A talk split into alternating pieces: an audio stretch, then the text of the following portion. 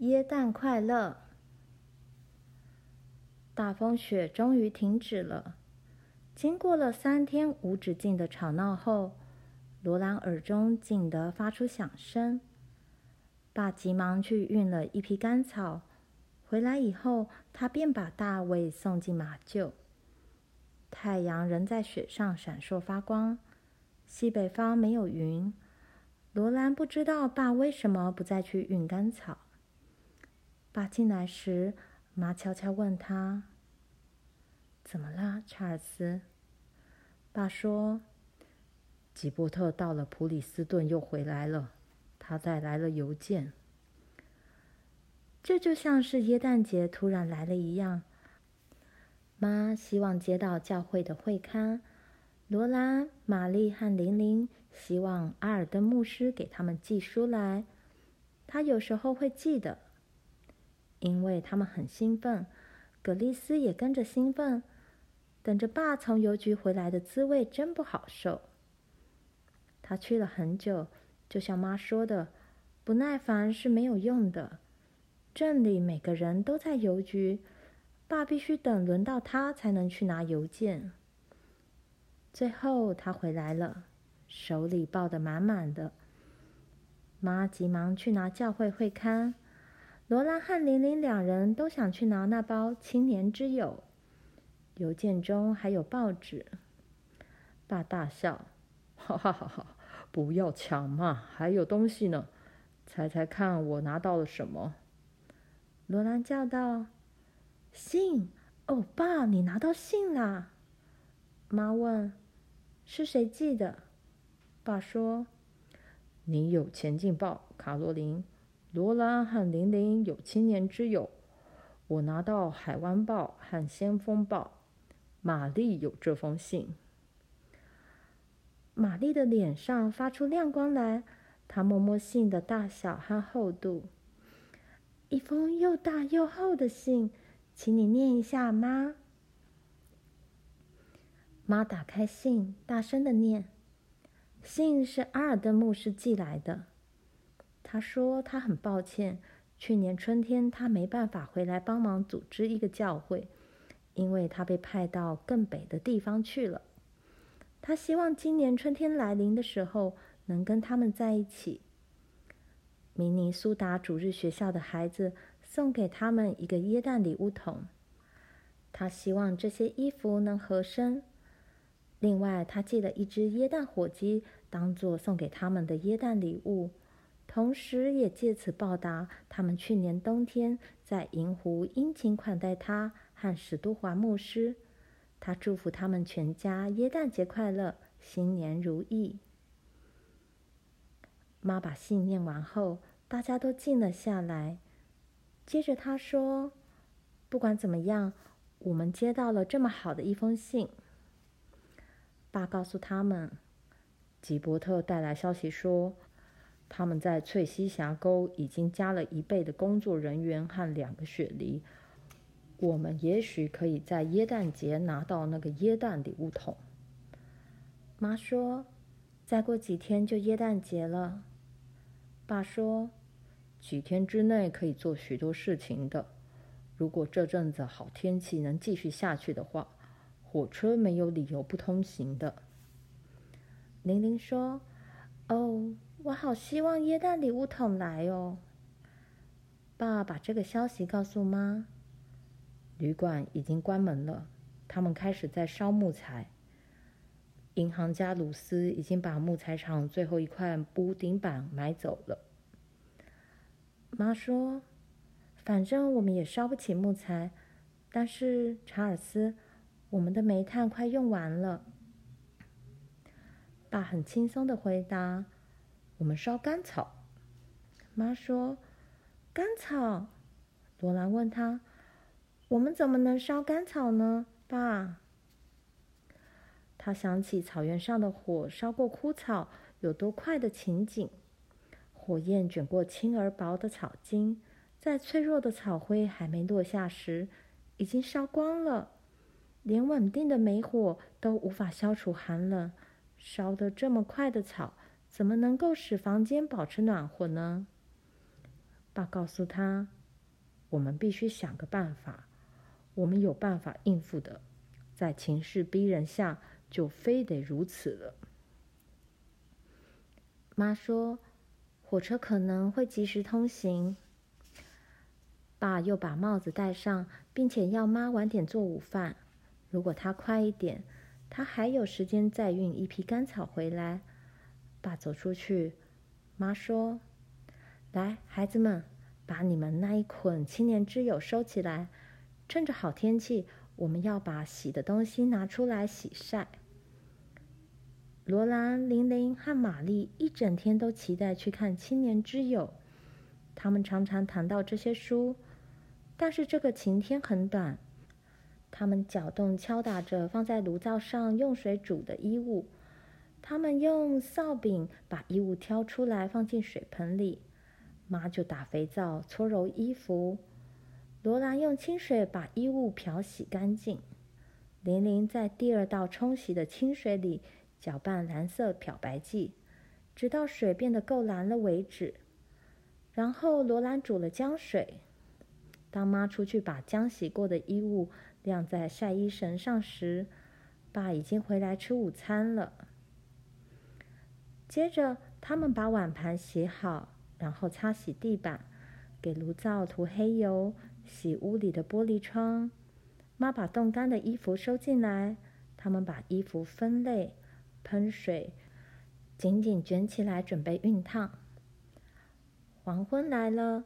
那天要看书已经来不及，吃过晚饭后没有点灯，因为他们必须省下最后一点煤油。妈总是这么说：“先工作后享受。”她温柔的对罗兰、玲玲一笑：“你们帮我做了一整天的工作，他们已经得到奖励了。”玲玲很快乐的说。明天我们要念一个故事，罗兰提醒他。明天我们烫衣服。妈说：“对，趁这个好天气，我们还要吹吹床垫，把楼上彻底清洁一番。”爸走进来，听见他们的谈话，他说：“明天我要去铁路上工作。”吴沃兹先生接到命令。要尽可能找人去参加铁路上的工作。在翠西峡沟的监工人员正在那儿赶工，铲雪队正由胡龙城往东边铲过去。爸宣布：如果体力与意志力能办到的话，耶诞节就有火车来了。那天晚上，爸工作回来时，晒得红红的脸上带着开心的笑容。他叫道。好消息，工作车明天就会通过，定时班车随后就到，也许是后天。罗兰和玲玲一起叫起来：“哦，好哦，好哦，妙极了！”妈说：“这真是好消息。”嗯，你的眼睛怎么了，查尔斯？爸的眼睛又红又肿，他很开心地回答。在太阳光下铲雪是很伤眼睛的，有些人得了雪盲症。给我调一点稀盐水好不好，卡洛琳？我做过杂物后要洗洗眼睛。爸去马厩，妈在玛丽附近的一张椅子坐下。她说：“孩子们，我担心这个耶诞节会很不好过，由于这些可怕的暴风雪。”我们一直在设法使自己暖和一点，所以没有时间去计划怎么过节了。玲玲忍不住的先说出来：“也许那一包耶诞礼物。”玛丽说：“我们绝对不要指望它。”罗兰建议：“我们可以一直等到耶诞节来。”只是，他把眼睛睁得大大的，正在聆听的葛丽丝抱起来。格丽斯问他：“耶诞老人不能来了吗？”他的下唇开始抖动。罗兰抱紧他，从他的金色发顶望向妈。妈坚定地说：“耶诞老人一向都是到乖宝宝这里来的，格丽斯。但是孩子们，他继续说，我有个主意，你们认为把我们的教会会刊和你们的青年之友留到耶诞节再打开怎么样？”过了一会儿，玛丽说：“我认为这是个好主意，可以教导我们学习自制。”罗兰说：“我不要自制。”玛丽说：“没有人喜欢自制，但是对我们有好处。”有时候，罗兰甚至不要有什么好处，但是经过一阵沉默之后，他说：“嗯，如果你跟玛丽要这样。”妈，我也赞成，这样可以让我们对耶诞节有所期待。妈问：“你认为怎么样，玲玲？”玲玲小小声回答：“我也赞成，妈。”妈称赞他们：“这才是我的乖女儿。”她继续说：“我们可以找样小东西准备着。”她看了葛丽丝一眼，但是你们大孩子应该知道。爸今年没有找到任何有工钱拿的工作，我们实在无法省出钱来买礼物。可是我们还是可以有一个快乐的耶诞节。我要设法弄出一样特别的东西当耶诞大餐，然后我们把我们的书报都打开来看。等到天太黑看不下去了，爸会拉小提琴。罗兰说：“剩下的面粉已经不多了，妈。”妈回答：“商店里的面粉半公斤要两角五分钱，所以爸正在等火车来。反正也没有东西可以做派，也没有牛油或鸡蛋可以做蛋糕，镇里也没有糖了。但是我们会想出一样东西来当椰蛋大餐。”罗兰坐在那儿想，他正用十字针法。将羊毛线绣在薄薄的银色硬纸板上，做个小画框。他在画框两边和上方绣了小兰花和绿叶的图案。现在，他正把画框里面空的部分用蓝色羊毛线描出轮廓。他把细针穿过纸板上的小孔，并且将细细的彩色羊毛线小心地抽过去。他想到了玲玲望着这个美丽的东西时，眼神中将会充满了渴望。他决定把它送给玲玲当耶诞礼物。也许有一天，他可以替自己再做一个。他能把衬裙的花边织好，真是件值得庆幸的事情。他会把花边送给玛丽。他要把装头发的盒子送给妈。他已经在盒子上绣了花。正好跟画框配成一对，妈可以把它挂在镜子角落上。当她梳头发时，她会把掉下来的头发放在盒子里，等以后拿来编发辫用。她问：“但是我们能为爸做什么？”妈有点担忧。我恐怕要说我不知道，我什么主意也没有。玲玲说。我还有几个铜币，玛丽开口说：“还有我上学校的钱。”可是妈说：“不，玛丽，我们不会去碰它的。”罗兰若有所思地说：“我有一角钱，你有多少铜币？”玲玲，玲玲告诉他：“我有五个。”罗兰说：“我们需要两角五分钱才能替爸买一副裤子吊带。”他需要一副新吊带。妈说：“我有一角，这件事解决了。”罗拉，明天早上等爸去做工以后，你和玲玲最好赶快去买回来。第二天做完早上的家事后，罗兰和玲玲走过铺着厚雪的街道，去霍桑杂货店。霍桑先生一个人看店，货架上空空的。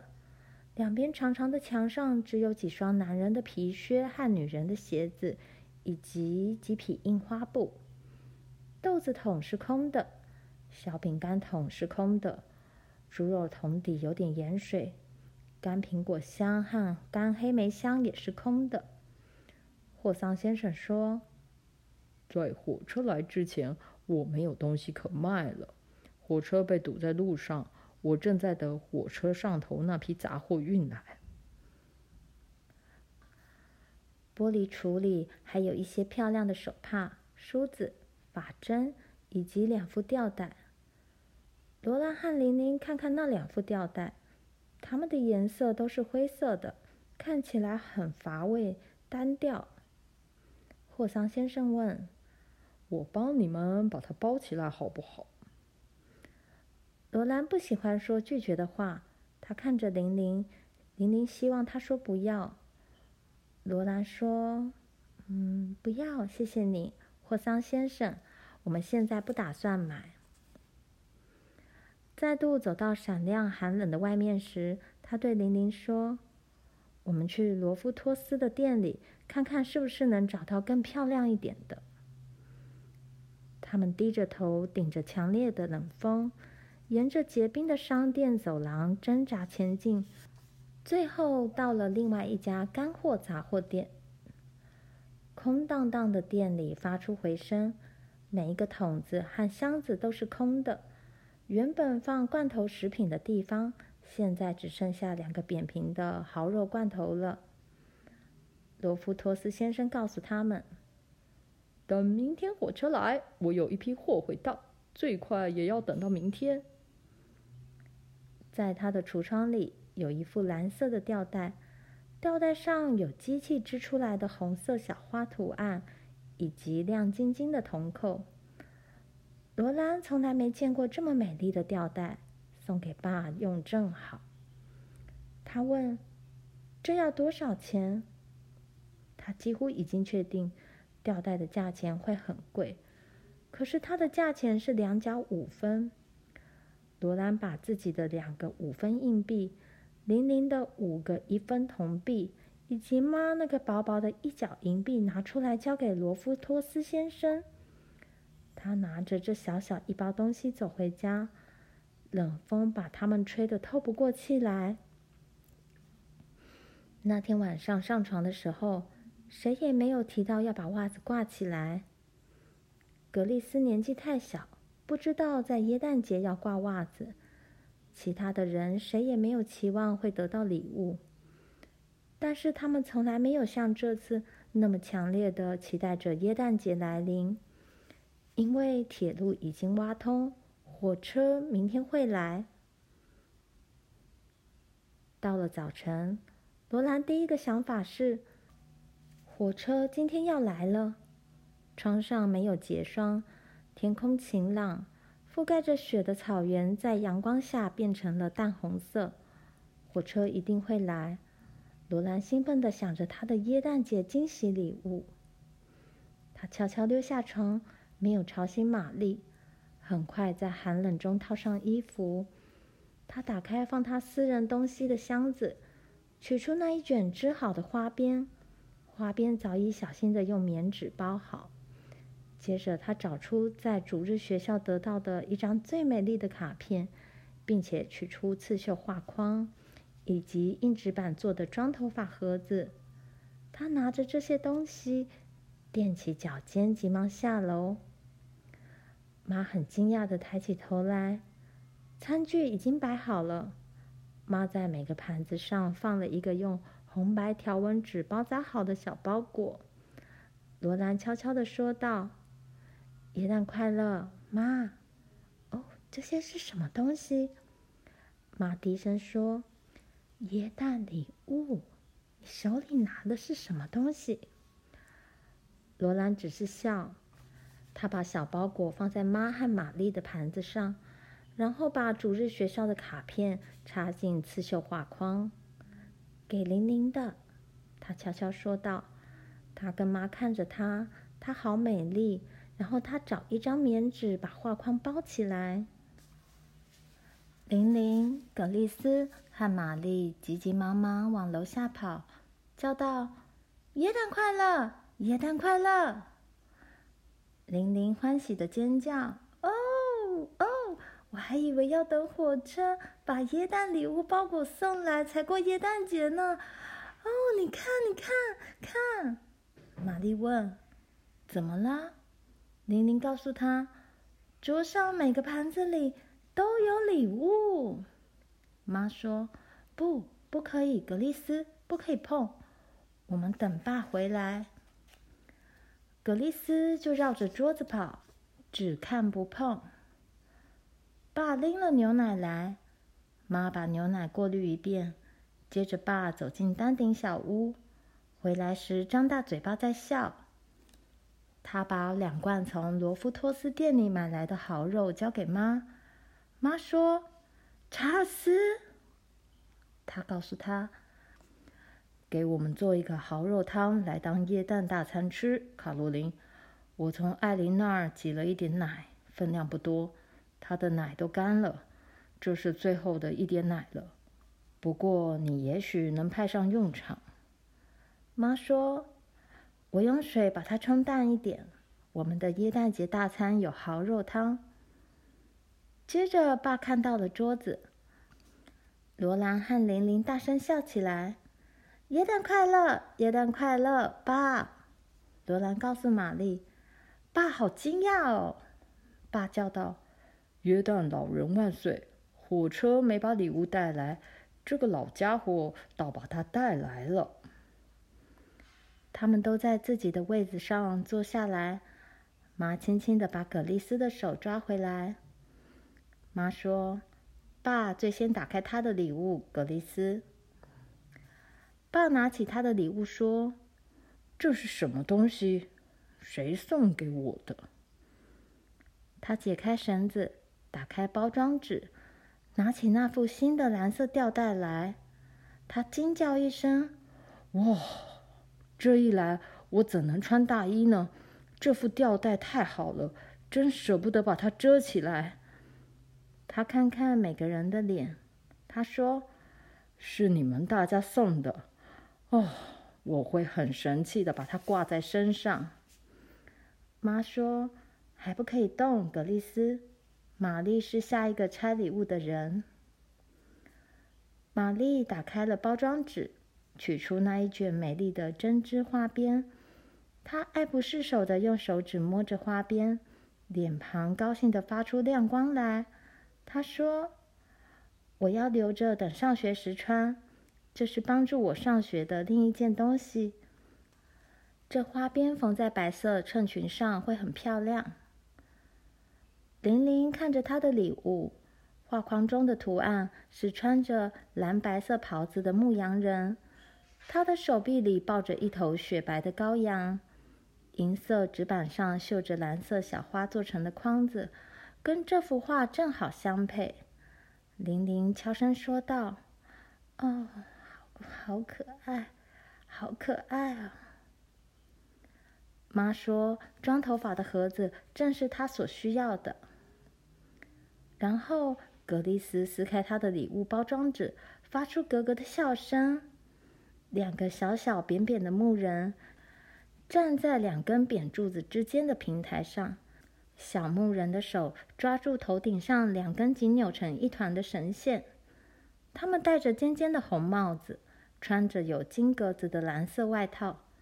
他们的裤子上有红色与绿色相间的条纹，靴子是黑色的，靴子尖翘了起来。妈轻轻把两根柱子下面往里一压，一个木人翻了起来，另外一个木人转到他的位置上。接着，第一个木人落下来，第二个木人翻上去。他们点点头，动动手，摇摇脚，一面跳舞一面翻筋斗。格丽丝叫起来：“哦，看，哦，看！”他看着这两个滑稽的小人跳舞，永远看不厌。每个盘子上用条纹纸包装的小包裹里面都有椰蛋糖果。罗兰觉得好奇怪：“你从哪里买来的糖果啊，爸？”爸说：“前些时候就买了，这是镇里最后的一点糖。有些人说他们要把糖果当糖来用，但是我决定还是把它当做椰蛋糖果。”玲玲叹了一口气。哦，这个耶诞节真可爱。罗兰也这么认为。不管发生什么事，他们的耶诞节总是快乐的。太阳高照，天空蔚蓝，铁路已经畅通，火车就要来了。那天早晨，火车通过了翠溪峡沟，在那天的某个时候，他们将会听到火车的汽笛声，听见它在火车站停下来。中午，妈煮了蚝肉汤。罗兰在摆餐具，玲玲和葛丽丝在玩会蹦蹦跳的小木人。妈尝尝汤的味道，把锅子放回炉灶上。她说：“蚝肉汤好了。”她弯下腰去看看烤箱里切成片的面包。面包也好了。爸在做什么？罗兰说：“他正把干草搬进来。”爸打开门，他背后的丹顶小屋堆满了沼泽干草。他问：“蚝肉汤好了吗？”妈回答：“我正要盛起来。我很高兴火车要来了，这是最后的一些煤炭。”接着他看着爸问：“怎么了，查尔斯？”爸慢吞吞地说：“西北方有云了。”妈叫起来了：“哦，该不是又要来一场大风雪吧？”爸回答：“我担心它已经来了，但这也不必破坏我们的午餐。”他把椅子拖到桌边。我在马厩里堆了很多干草，丹顶小屋里也塞了很多。现在我们来吃我们的蚝肉汤。他们吃饭的时候，太阳仍然照着。虽然牛奶掺了很多水，但是热汤的味道仍然很好。爸爸烤面包弄碎，放进他的汤盘里。他告诉妈：“这种烤面包吃起来就跟小脆饼干一样好，也许更好一些。”罗兰享受着这种美味的热汤，但是他无法不去想黑云正要来了。他也无法不去细听马上就会传来的风声。风在一阵尖叫中突然来到，窗户在震动，房子在摇晃。爸说：“他一定是最厉害的。”他走向窗前，但是已经看不见外面了。雪在天空中伴着风扑来，风把地上积得硬硬的雪铲起来，吹走。雪吹进了空中，疯狂的旋转。天空、阳光和这个小镇都不见了，它们消失在这阵飞舞的白茫茫大雪里。他们的房子又孤立起来了。罗兰心想：火车现在不能来了。妈说：“来吧，孩子们，我们把碗盘收起来，然后打开我们的书包。”舒舒服服过一个下午。罗兰问道：“煤炭还够吗，妈？”爸看看炉火，他说：“可以维持到吃晚饭，然后我们就烧干草。”霜已冻结在玻璃窗上，房间靠墙的地方很冷，在炉灶附近火光很暗，无法看书报。等到碗盘洗好收起来，妈把油灯放在红格桌布上，把灯点起来。灯芯盘绕的油壶里只剩下一点点煤油了，但它却能发出温暖而令人愉悦的光芒。罗兰拆开那一包青年之友，和玲玲很起劲地看着印在光滑白纸上的那么多的故事。妈说：“你们选一个故事。”我大声念出来，这样我们可以一起享受。因此，他们紧紧挤在炉灶和光亮的桌子之间，听妈用温柔清晰的声音把故事念出来。故事的内容把他们带到暴风雪的寒冷和黑暗之外很远的地方去。当他们听完了这个故事，妈又念了第二个和第三个故事。一天听三个故事够多了，他们必须省下一些故事，等到别的时候听。玛丽很快乐地叹了口气，啊，我们省下这些故事在耶诞节享受，你们高不高兴？”他们确实很高兴。